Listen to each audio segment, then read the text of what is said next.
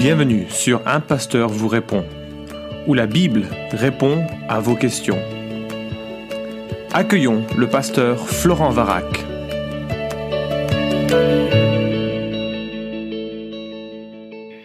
La question qui nous préoccupe est la suivante. Il y a deux mois, j'ai une amie qui a mis fin à ses jours. Donc ma question est comment faire face à la perte d'un proche avec Dieu ou d'une proche avec Dieu?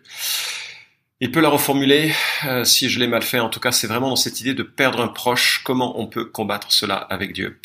Alors tout d'abord, je suis tellement désolé pour la perte que tu évoques. Euh, le décès d'un ami, d'une amie, c'est quelque chose de, terrible, que ce soit par suicide ou que ce soit par un autre moyen. Mais c'est vrai que la, dimension du suicide ajoute une, une couche supplémentaire parce qu'on se on se demande ce qu'on aurait pu faire pour l'éviter. Alors, euh, je ne vais pas trop aborder la question du suicide en tant que tel. Je l'ai abordé, c'était le premier épisode euh, de Un pasteur vous répond. Tu le trouveras donc numéro 1.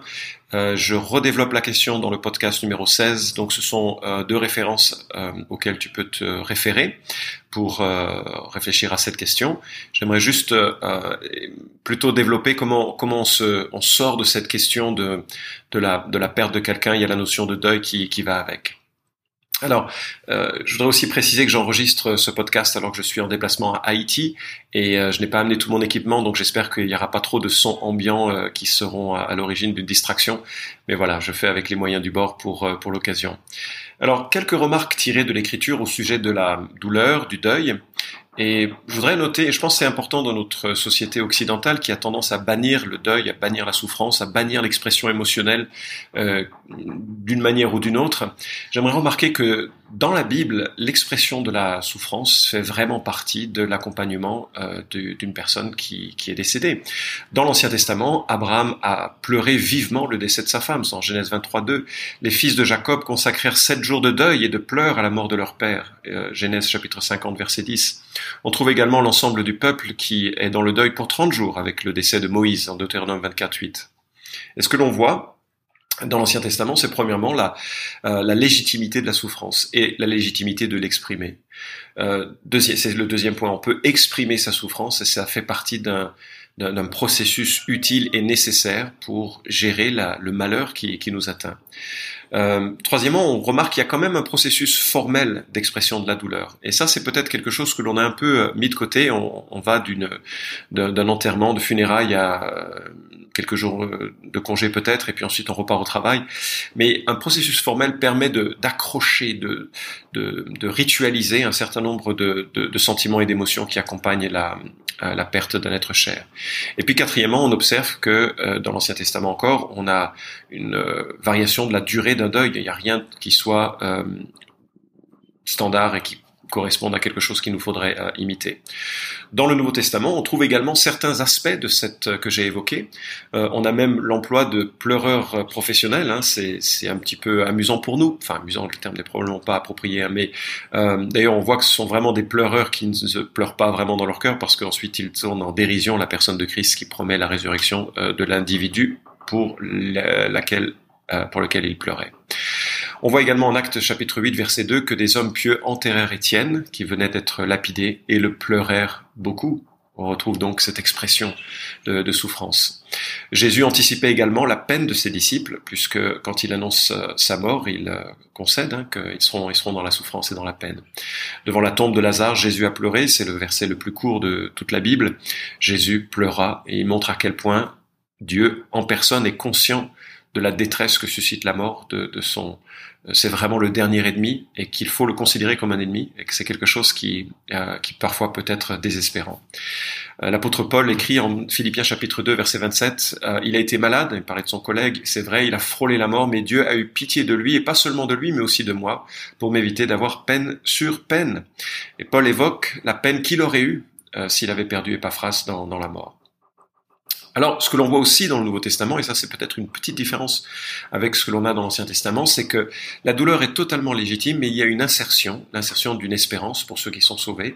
Alors bien sûr, ça ne touche pas tous les défunts, hein, mais euh, ceux qui sont sauvés, 1 Thessaloniciens 4.13 nous dit, nous ne voulons pas, frères, vous laisser dans l'ignorance au sujet de ceux qui sont décédés, afin que vous ne soyez pas tristes de la même manière que le reste des hommes qui n'ont pas d'espérance. Donc à la fois, on exprime sa souffrance, sa douleur, et à la fois, on concentre son attention, quand c'est possible, quand on a des indices euh, qui permettent de le croire, dans euh, l'assurance de l'espérance, euh, l'assurance de l'espérance du salut qui touche ceux et celles qui se sont tournés vers Jésus-Christ. Voilà. Alors que faire dans ce contexte normal de douleur et parfois d'espérance? Les thérapeutes considèrent que c'est vraiment important d'exprimer sa peine, sa douleur. Alors, tu vois, ça correspond à ce que l'on trouve dans l'Ancien et dans le Nouveau Testament. Il faut l'extérioriser, il faut l'admettre, l'admettre devant Dieu, peut-être l'admettre devant ses proches, pouvoir euh, en parler, laisser son corps également l'exprimer, ça peut être par des larmes, ça peut être, euh, chacun réagit hein, de manière différente, ça peut être le désir de se retirer quelque temps euh, d'un monde très actif et de, de, laisser la tristesse saisir aussi les éléments de, de notre corps. en même temps, il faut faire attention que cette tristesse ne s'installe pas durablement comme une sorte de punition sur soi. Il est mort et je vais me punir parce que j'aurais dû faire quelque chose pour cela. Comme si on pouvait absorber cette, cette réalité soi-même. Je prends par exemple l'exemple de Jacob. Jacob s'est interdit de vivre parce qu'il croyait que son fils était mort. Et il est resté des années prostré dans la tristesse, en anticipant, en imaginant que son fils était mort. Non seulement euh, son attitude était fondée sur une erreur, puisque Joseph n'était pas mort, mais en plus elle est elle était exagérée, cela, ça ne l'a mené à rien, sinon à perdre la jouissance des éléments de, la vie. Genèse 37-35. Et je pense à David qui, devant la mort de son enfant, à un moment donné, décide de se le relever. Il y a un temps pour tout, il y a un temps pour le deuil et la tristesse, et puis il y a un temps où on impose peut-être, euh, au-delà de ses émotions, un processus de, de remise en marche de la vie, de reconsidérer le privilège que nous avons nous-mêmes d'être en vie, de communiquer de l'amour à ceux qui nous entourent. Euh, Elisabeth Kubler-Ross a postulé que le processus de deuil se faisait en cinq étapes euh, le déni, la colère, le marchandage, la dépression, l'acceptation. Alors, euh, je suis pas psychothérapeute et je suis pas nécessairement un fan de ce que Kubler-Ross peut avoir fait dans sa carrière, mais c'est intéressant ce qu'elle dit. Elle observe que généralement il y a euh, ces étapes. Et tu peux regarder à quoi elles correspondent sur le net si ça t'intéresse pour en savoir plus. Un conseiller chrétien propose une autre série d'étapes le choc, euh, l'hébétement, de vives émotions exprimées, symptômes de, détresse, dépression, réaction physique, culpabilité, hostilité, incapacité de fonctionner euh, normalement. Et tout ça pour dire que voilà, il y a des étapes et c'est normal de, de, passer par un, certain nombre de montagnes russes, hein, des hauts, des bas, des, des situations qu'on n'arrive pas trop à, à, gérer.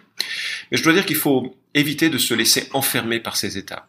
Chaque personne est différente tu es toi-même, bien sûr, et peut-être tu as besoin de plus de temps de tristesse que d'autres, peut-être que tu as besoin de moins de tristesse que d'autres, et, euh, il ne faut pas que tu te laisses euh, enfermer par euh, des étapes obligatoires et nécessaires. D'autre part, chaque culture est différente. Je ne sais pas d'où tu écris cette, cette question, mais certaines manières de réaliser un deuil facilitent l'expression d'émotions, euh, et euh, il y a des rythmes définis avec des jours dédiés à la veille du corps, des obsèques, l'accompagnement des familles, et souvent ça facilite le processus de deuil. Et puis il y a d'autres cultures, comme je crois en Occident, où on est plutôt laissé euh, livrer à, à soi-même. En tout cas, ce que je trouve important, c'est de développer une solide théologie de la personne de Dieu, comprendre qui il est, comprendre ce qu'il, euh, euh, la manière dont il euh, s'attend à ce que nous vivions face aux situations de la de la vie. Et moi, je remarque d'ailleurs que Dieu a goûté lui-même la souffrance, n'est-ce pas? Il est venu en Christ et il est venu en Christ pour souffrir pour nous. Il y a une connexion très vive et très personnelle avec tous ceux et toutes celles qui, qui souffrent. Il a tout pris de plein fouet et peut comprendre pleinement ce que tu ressens et ce que nous ressentons devant le, la souffrance et la violence de, de Alors, j'aimerais noter quelques erreurs euh, par rapport à, cela, avant de donner quelques conseils que je trouve euh, pertinents. J'espère que tu feras le même constat. Euh, il faut éviter, notamment si on entoure des gens qui souffrent, de jouer aux amis de Job, de tenter de donner des explications, de tenter de, de vouloir tout cadrer par rapport à la souffrance. La souffrance est, et parfois il faut juste l'écouter, il faut juste l'accueillir, il faut juste accompagner, même parfois lorsque cette souffrance fait dire des choses qui sont peut-être pas tout à fait euh, ouais, dignes de la, de la foi. Dans les psaumes, on trouve des expressions un peu similaires, n'est-ce pas? Et donc, voilà, éviter de jouer aux amis de Job qui corrigent euh, les perceptions que l'on a. Il faut être présent avec ceux qui souffrent. Il faut éviter aussi d'imposer un rétablissement plus euh, rapide que la personne euh, pourrait souhaiter de, euh, avoir. C'est important qu'il y ait un temps de deuil, et encore une fois, observer que les temps personnels ne sont pas euh, les temps que nous aurions, les temps d'un individu ne sont pas les temps que nous aurions nous-mêmes. Il faut éviter de se prendre pour un prophète qui veut tout euh, raisonner, tout expliquer, notamment dans les situations de, euh, de suicide. Une présence, parfois silencieuse, des petits mots gentils, des services rendus, et c'est ce qui va permettre à une personne de se relever. Alors, maintenant, que faire? Ben, Tout d'abord, avant de souffrir, bon, c'est trop c'est plus le cas pour toi bien sûr, mais euh, de façon plus générale, je crois qu'il faut lire de, il faut lire de bons livres sur le sujet de la souffrance. Euh, L'un des livres qui m'a vraiment parlé à un moment où j'étais plutôt dans le euh, creux de la vague, c'est un livre de Piper qui s'intitule Prendre plaisir en Dieu malgré tout. Et c'est la version malgré tout que j'évoque ici. Il y en a une version euh, qui, traite d'un autre thème, prendre plaisir en Dieu. Mais la version prendre plaisir en Dieu malgré tout, c'est un, livre qui parle de toute la souffrance que les gens euh, peuvent avoir vécu et ils témoignent de la manière dont ils ont trouvé Christ suffisant dans cette souffrance. Si tu es un petit peu plus euh, profond dans ta réflexion, le livre de Keller sur la souffrance est remarquable, mais il est long. Le livre de Carson, Jusqu'à quand, est aussi remarquable par rapport à, à, cette réalité d'un Dieu souverain et un Dieu qui permet la souffrance. Et c'est vraiment important une juste compréhension de ce sujet avant de passer par des temps d'épreuve. Et si tu es pasteur, attention de ne pas donner l'image d'un christianisme plastique tout sourire où la vie n'est fait que de sourire. C'est faux. Euh, il y a des, il y a autant de, de souffrance que de joie. Il y a autant de, de déception que de, que de bonheur. Euh, parfois dans certaines vies plus que d'un côté que, que de l'autre. En sachant bien sûr que notre espérance n'est pas d'avoir une vie sur terre euh, pleine de bonheur, mais que nous soyons associés avec Christ dans un bonheur qui lui sera éternel pendant la souffrance, accepter que les émotions aillent dans tous les sens et en parler ouvertement à Dieu, comme dans les psaumes. C'est bien de pouvoir dire euh, les choses de cette manière. Euh, réalise bien que tu n'es responsable que de toi-même, et Christ a porté les péchés des autres, pas toi. Tu ne peux pas porter les péchés d'une personne, notamment d'une personne qui s'est suicidée. Tu peux pas essayer de, de, prendre sur toi sa souffrance à lui ou à elle en, en essayant de, de l'internaliser. Ça, c'est le rôle de Christ. Tu dois le laisser faire. Tu peux pas le prendre euh, sur toi. Et puis ne pas hésiter à parler avec une, une personne euh, habituée à une écoute spirituelle et, et sage.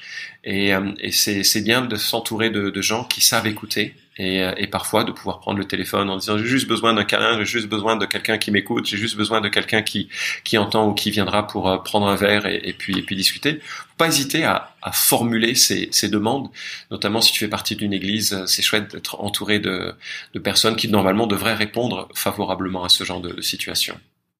Dernier point, je l'ai un peu évoqué en, dans, dans euh, ce podcast, mais ne, tu n'es pas responsable hein, de ce que la personne a fait, donc euh, tu ne peux porter que ta responsabilité. Et donc fais attention à toute la culpabilité malsaine qui peut t'accabler et que tu dois rejeter, que tu dois rejeter. Peut-être tu peux même euh, avoir le devoir euh, de, de pardonner cet individu qui t'a fait souffrir ainsi, en disant je choisis de pardonner cette femme pour avoir fait un acte aussi terrible qui a plongé tant de personnes dans la détresse. Son acte était incompréhensible, en tout cas égoïste, même si euh, je suis pas dans son cœur pour le comprendre et, voir pourquoi elle est allée jusqu'à cette extrémité. Mais je choisis de pardonner cette personne. Christ, à toi de juger, à toi de euh, d'évaluer la situation comme toi tu le veux. Moi, je ne me charge plus de la porter sur moi. Et c'est important d'éviter une culpabilité qui est toxique et qui, euh, franchement, euh, ne gérera rien et t'empêchera toi-même de, de pouvoir rebondir et, et récupérer. Je suis toujours émerveillé quand je relis Apocalypse de terminer avec euh, au chapitre 21 et 22 cette, ce regard qui est porté sur la vie future et qui commence avec ce geste si tendre de Dieu. Il essuiera toute larme de nos yeux. Et donc les larmes que tu portes aujourd'hui sont précieuses aux yeux de Dieu. Euh, Dieu les connaît, les connaît, les, euh, les reconnaît, et à un moment donné, il les essuiera lui-même. Et lorsque nous entrerons dans sa présence, il n'y aura plus de cette souffrance, ni d'une quelconque type de souffrance. Merci d'avoir écouté cet épisode d'un pasteur vous répond. Posez vos questions en nous envoyant un email à question@toutpoursagloire.com. Retrouvez cet épisode et tous les précédents sur notre site toutpoursagloire.com.